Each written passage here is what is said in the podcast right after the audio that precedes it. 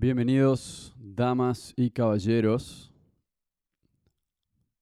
a este nuevo episodio de las guerras por la galaxia, el episodio número 30, en la semana número 30 de El Expreso Estelar.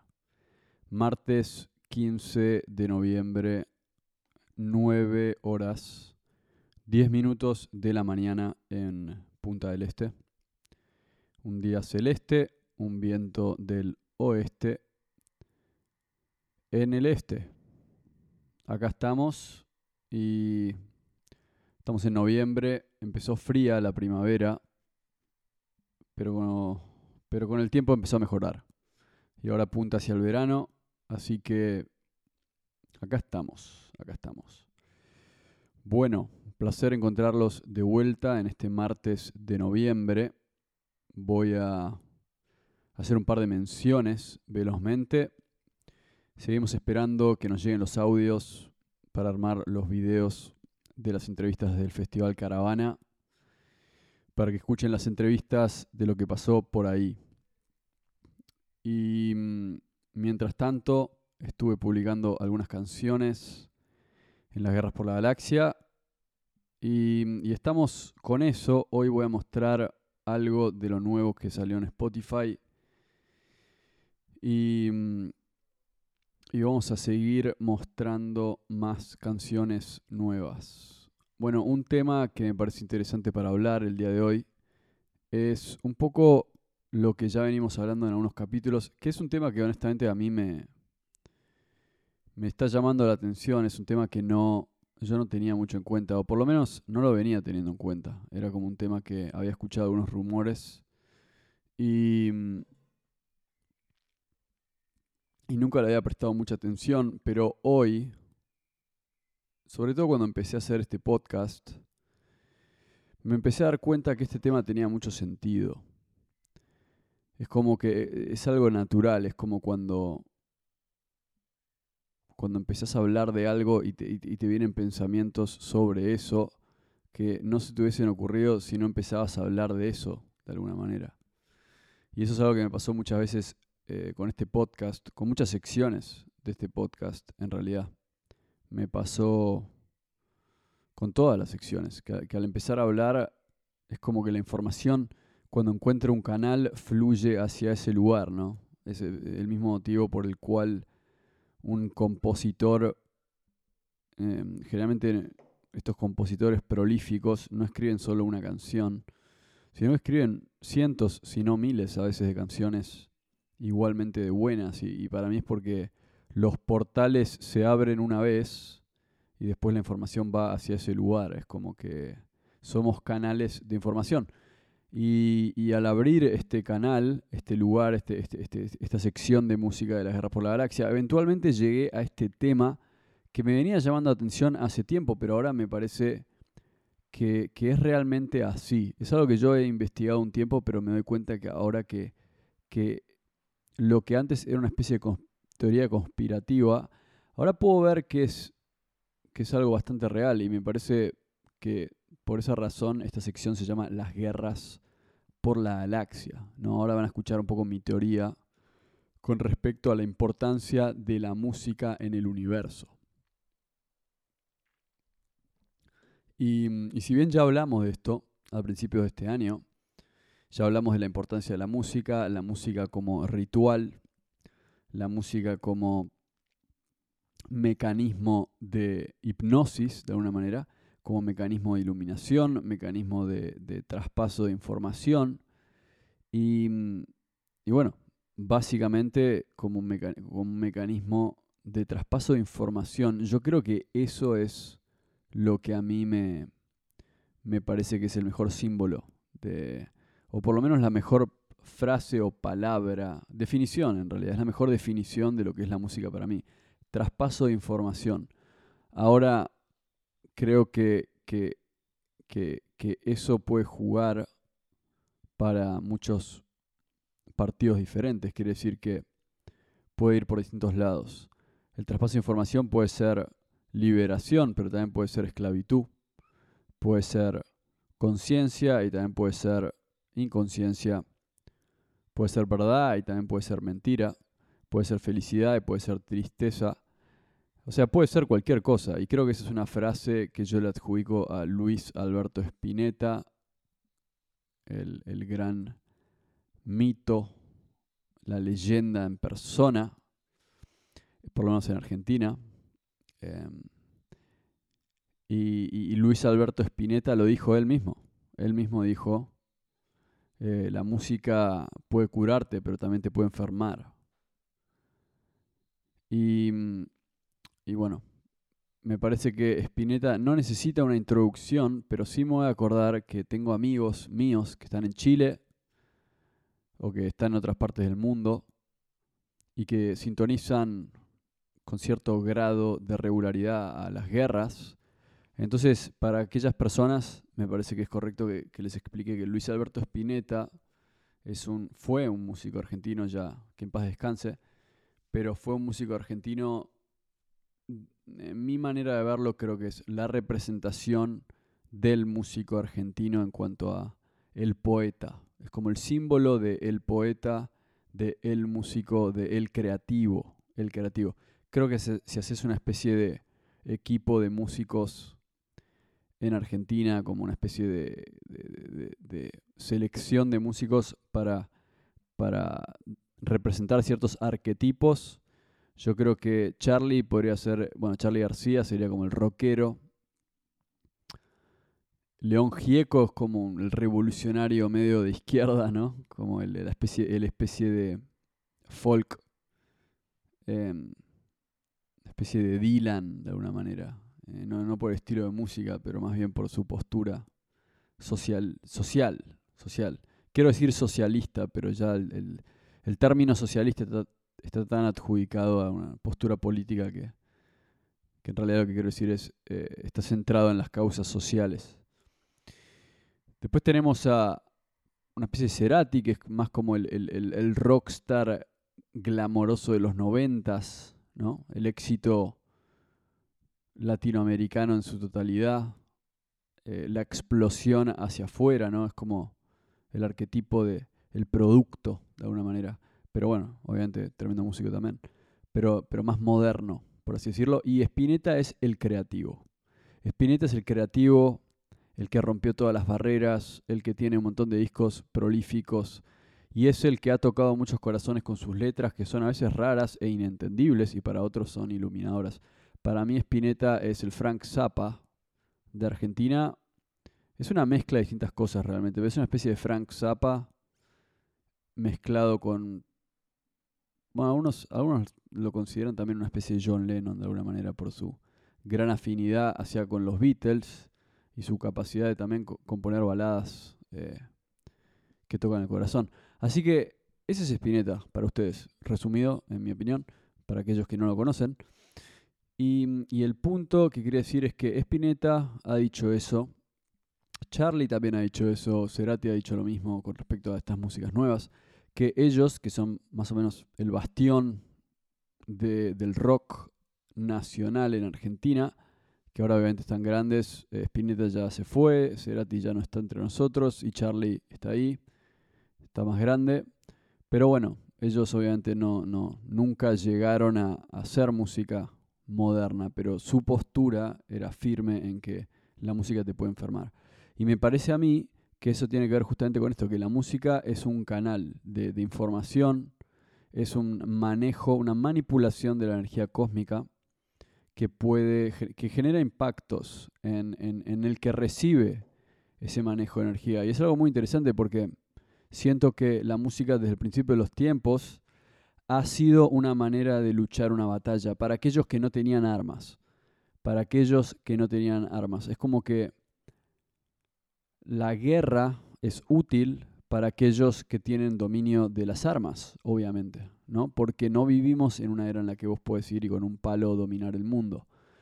Eh, y era lo mismo, creo que yo me, imagino en el Imperio Romano, ¿no?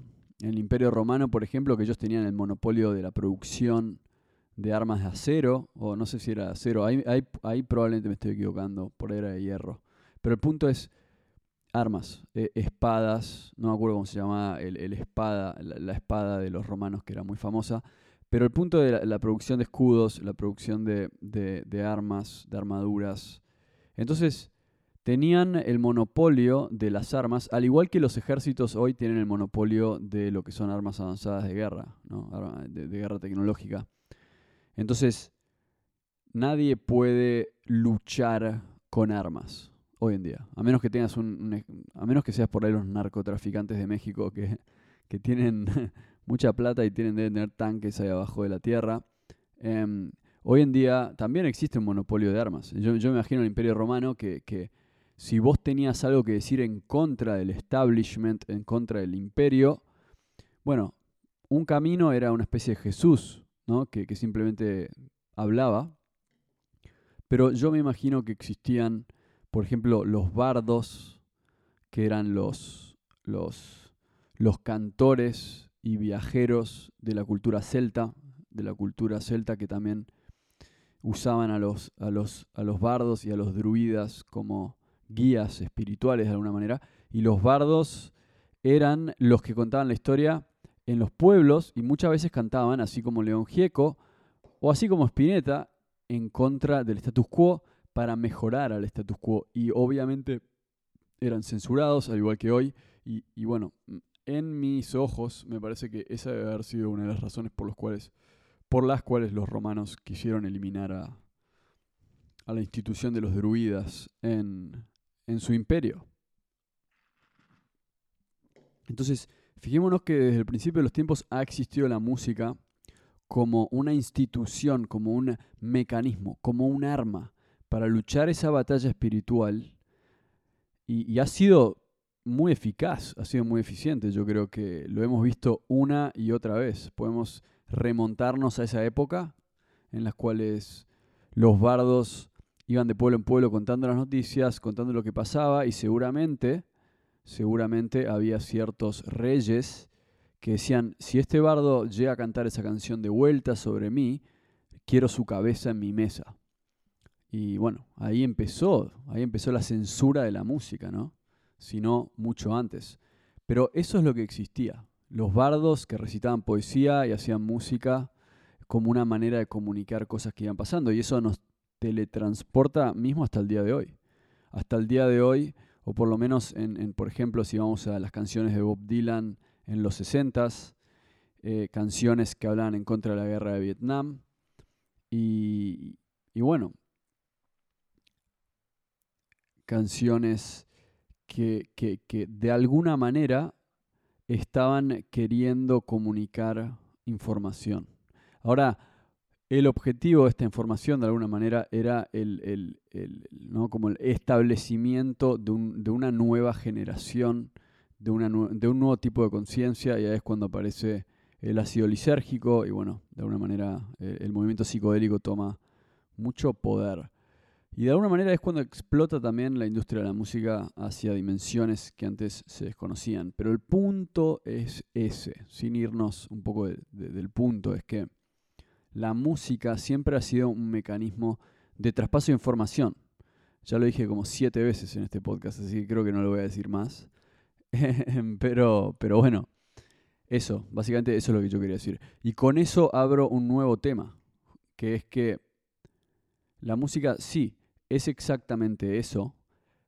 Pero así como te pueden informar sobre algo bueno, también te pueden querer manipular y controlar a través de la música. Y yo creo que ahí es donde entra este, el tema de que quería de alguna manera seguir debatiendo hoy, que es eso, básicamente. Ya entendemos que la música te puede liberar, te puede, te puede, te puede abrir, ¿no? Como la conciencia y te puede hacer pensar cosas y te puede hacer volar de alguna manera, te puede hacer libre pero también te pueden cerrar. Y, la gente en el poder sabe eso. Entonces, de vuelta, me, teletransporto al imperio romano y me, no voy a decir que me acuerdo, pero de alguna manera me imagino lo que pasaba en ese momento. Y me imagino, me imagino viviendo como una especie de, me imagino viviendo como un, ciudadano común de un pueblo, en Italia, por ejemplo, ¿no? Eh, no muy cerca de Roma, pero tal vez en Italia mismo, obviamente todo eso era el Imperio Romano. El Imperio Romano era enorme y tenías que pagar tributo, bueno, todo eso. Pero el punto es que me imagino eso, me imagino siendo un ciudadano de, un pueblo, o bueno, una especie de ciudad también. Pero me imagino siendo un ciudadano mirando, mirando y mirando como un bardo o un músico que está en contra del imperio cantando en la calle. Y me imagino los militares viniendo, agarrándolo y llevándoselo.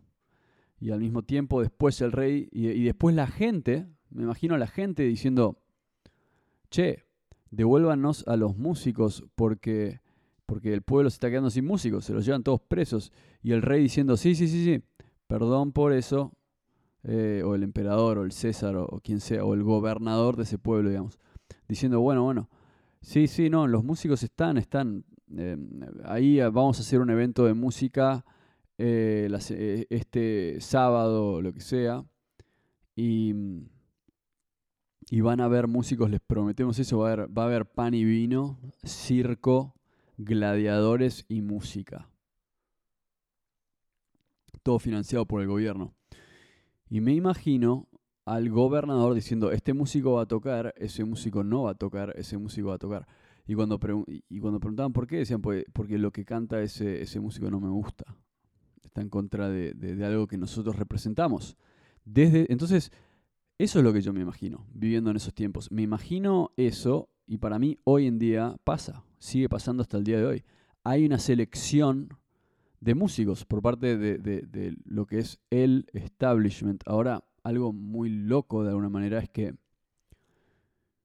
también me imagino el emperador o el gobernador o el ministro de área cultural o lo que fuese que existía en ese momento que tenía que básicamente ocuparse de los artistas y eso básicamente como en, el, como en el partido nazi, digamos, diciéndole, esta es la canción que vamos a sacar este año, esto es lo que, lo que, lo que vamos a priorizar, nos gustaría componer más canciones por este lado, o sea, una manipulación de lo que es la música para después darle esa música al pueblo y que el pueblo diga, uh, estos músicos la verdad que no son tan buenos como esos que tocaban en la calle, pero bueno, después la gente se empieza a olvidar porque los nazis tenían una frase que es repetilo, repetilo, repetilo, repetilo, repetilo, repetilo, repetilo, repetilo, hasta que lo entiendan.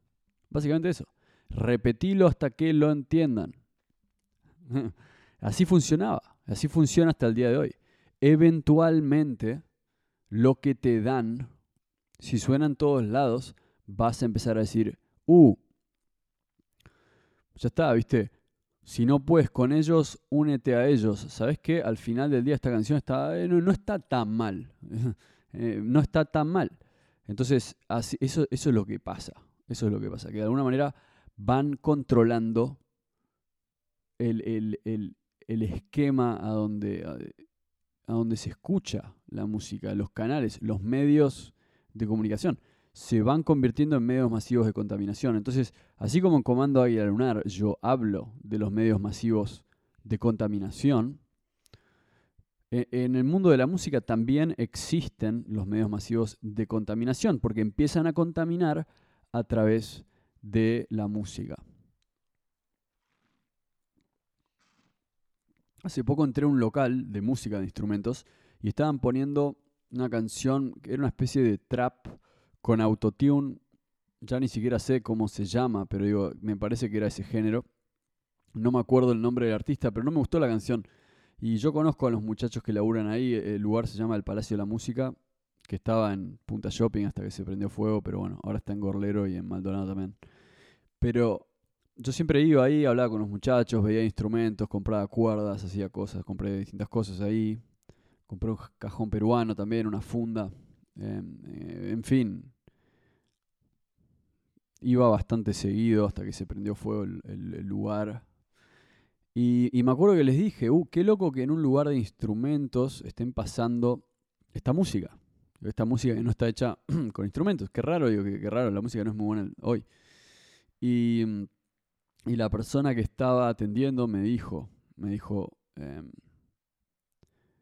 eh, qué feo que digas eso, todas las músicas son iguales, hay que respetar a todos los estilos, todo es música. Y yo dije, no, no estoy de acuerdo con eso. Bueno, obviamente no me quería meter un argumento en ese mismo instante, porque las personas estaban trabajando y yo solo quería comprar algo y salir de ahí.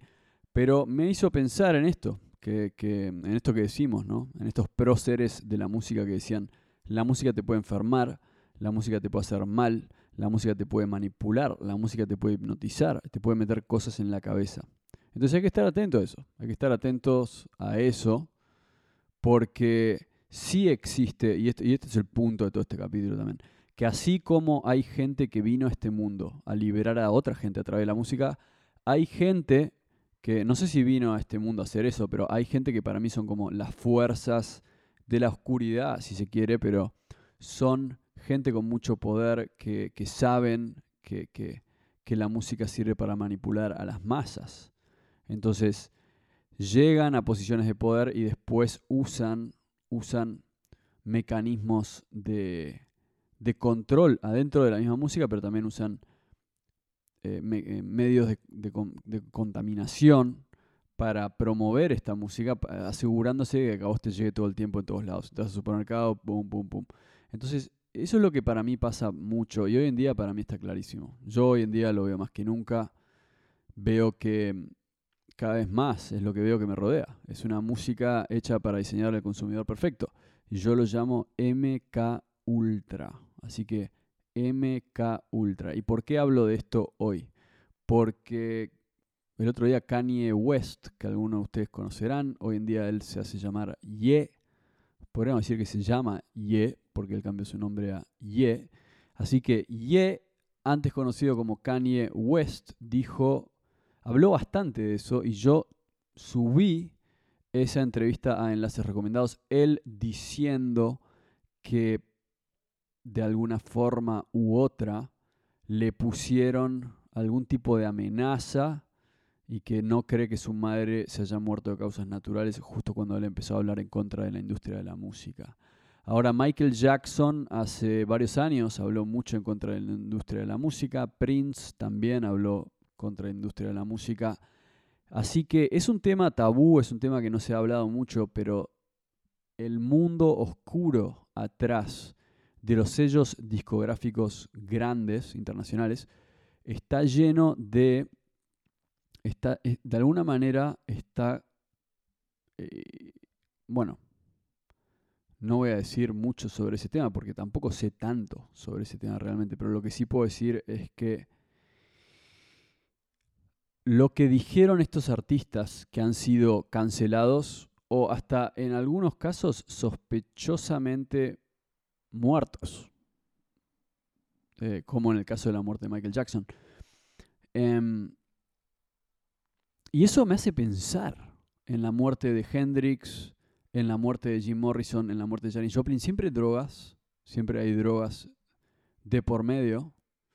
Em, pero eso es algo que yo investigué. Yo investigué las conexiones que tenía Hendrix porque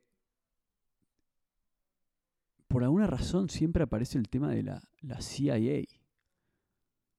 La CIA. Y, muchos dirían, como está flasheando mal, porque qué carajo tiene que ver una cosa con la otra, pero mi manera de verlo es, cuando hay algo que crece mucho, cuando hay algo que crece mucho, el gobierno aparece. Cuando algo crece desproporcionadamente en este mundo, alguien toca la puerta. Y ese alguien toca para los poderes que controlan este mundo. Que controlan este mundo. Y el mundo está controlado por poderes el mundo está controlado por poderes que desconocemos y nosotros somos como las hormiguitas acá abajo creyendo que todo fluye y nada más. Pero no, no, funciona así.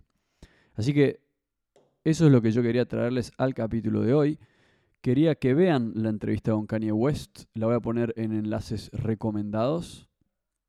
Y mm, me parece que eso eh, está bueno que ustedes lo investiguen un poco. También voy a tratar de poner un enlace recomendado que los lleve a una página de internet que yo uso bastante. Se llama bibliotecapleiades.com donde hay un poco de información sobre este proyecto MK Ultra, del cual yo vengo hablando hace varios capítulos. Yo dije que para mí, Britney Spears, va, para mí no, en realidad está básicamente desclasificado de alguna manera, que Disney, eh, lo que es el club Disney, todos estos que crían a ciertos músicos de chicos y son como, son realmente herramientas para mandar ciertos mensajes a la juventud. Entonces hace, hace un tiempo que vengo hablando de MK Ultra, pero hoy me parece que, que, está bueno ver, está bueno de alguna manera poder exponerlo. Y lo que está pasando hoy con Ye, antes conocido como Kanye West, es muy importante.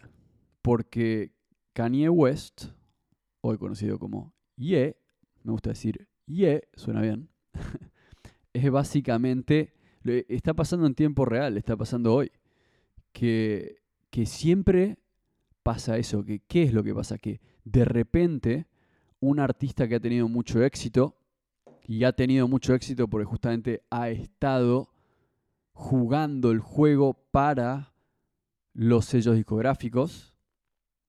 Sí, estamos de acuerdo, no, no vamos a negar que esta gente tiene algún tipo de talento, ¿no?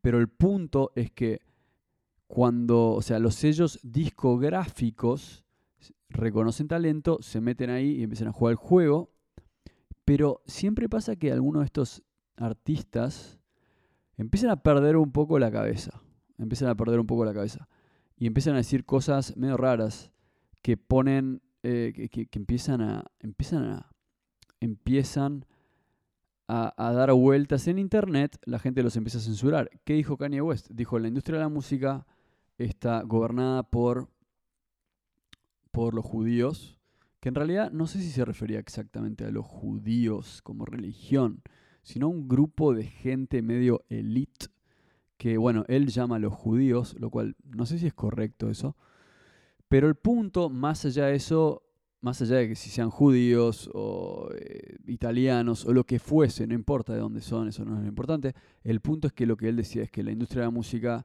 está manipulada por ciertas personas que, que, exprimen a los artistas y los, después los tiran por ahí y que obviamente van seleccionando qué artistas van a triunfar, qué otros no, si no estás, si no estás, eh, si no estás de acuerdo con eso, no va a pasar nada. Y funciona de alguna manera con lo mismo que pasó en Hollywood, que hay un círculo básicamente de, no quiero decir pedófilos, pero bueno, eh, por ejemplo, Harvey Weinstein, que había todo un círculo secreto de que básicamente si no estás con este tipo, si no estás con ese, si no estás con su amigo, no vas a poder hacer tal película. Entonces la gente que termina llegando ahí arriba ha pasado por toda una serie de cosas, pero bueno, nadie dice nada porque obviamente nadie quiere jugarse su carrera.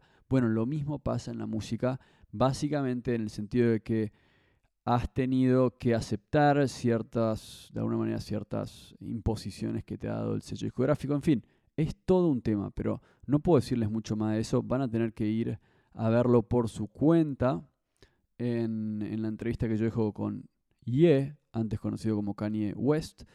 Entonces los dejo con esa entrevista, enlaces recomendados. Ahora vamos a cerrar con un temita. Vamos a cerrar con un temita. Y, y algo que tengo para ustedes ustedes es una segunda versión em, de, de, una canción que apareció en Viajemos a la Luna este año. La canción se llama Y ahora el Apocalipsis, que es la canción más escuchada de Viajemos a la Luna, lo cual me sorprende por un lado porque es instrumental y no es nada pop, y por otro lado no me sorprende porque es realmente para mí la mejor canción que grabamos. Entonces me pone feliz porque digo que bueno, estoy alineado con el público porque el público está escuchando esa canción más que las otras canciones. Eso me parece que está bueno porque me gusta cuando estoy de acuerdo con el público. Me gusta, es como que no me sorprende, digo, uh, bien, eh, la gente quiere buena música, eso me gusta a mí. Y, y bueno, entonces esa versión se llama Y ahora el Apocalipsis. Bueno, ahora voy a poner su lado B, que esto es de Viajemos a la Luna, lado B, que lo pueden encontrar ahora en Spotify. Em, ya está en Spotify, salió esta semana. Y esta canción que abre el disco se llama Y ahora más Apocalipsis. Así es, esto no se ha terminado.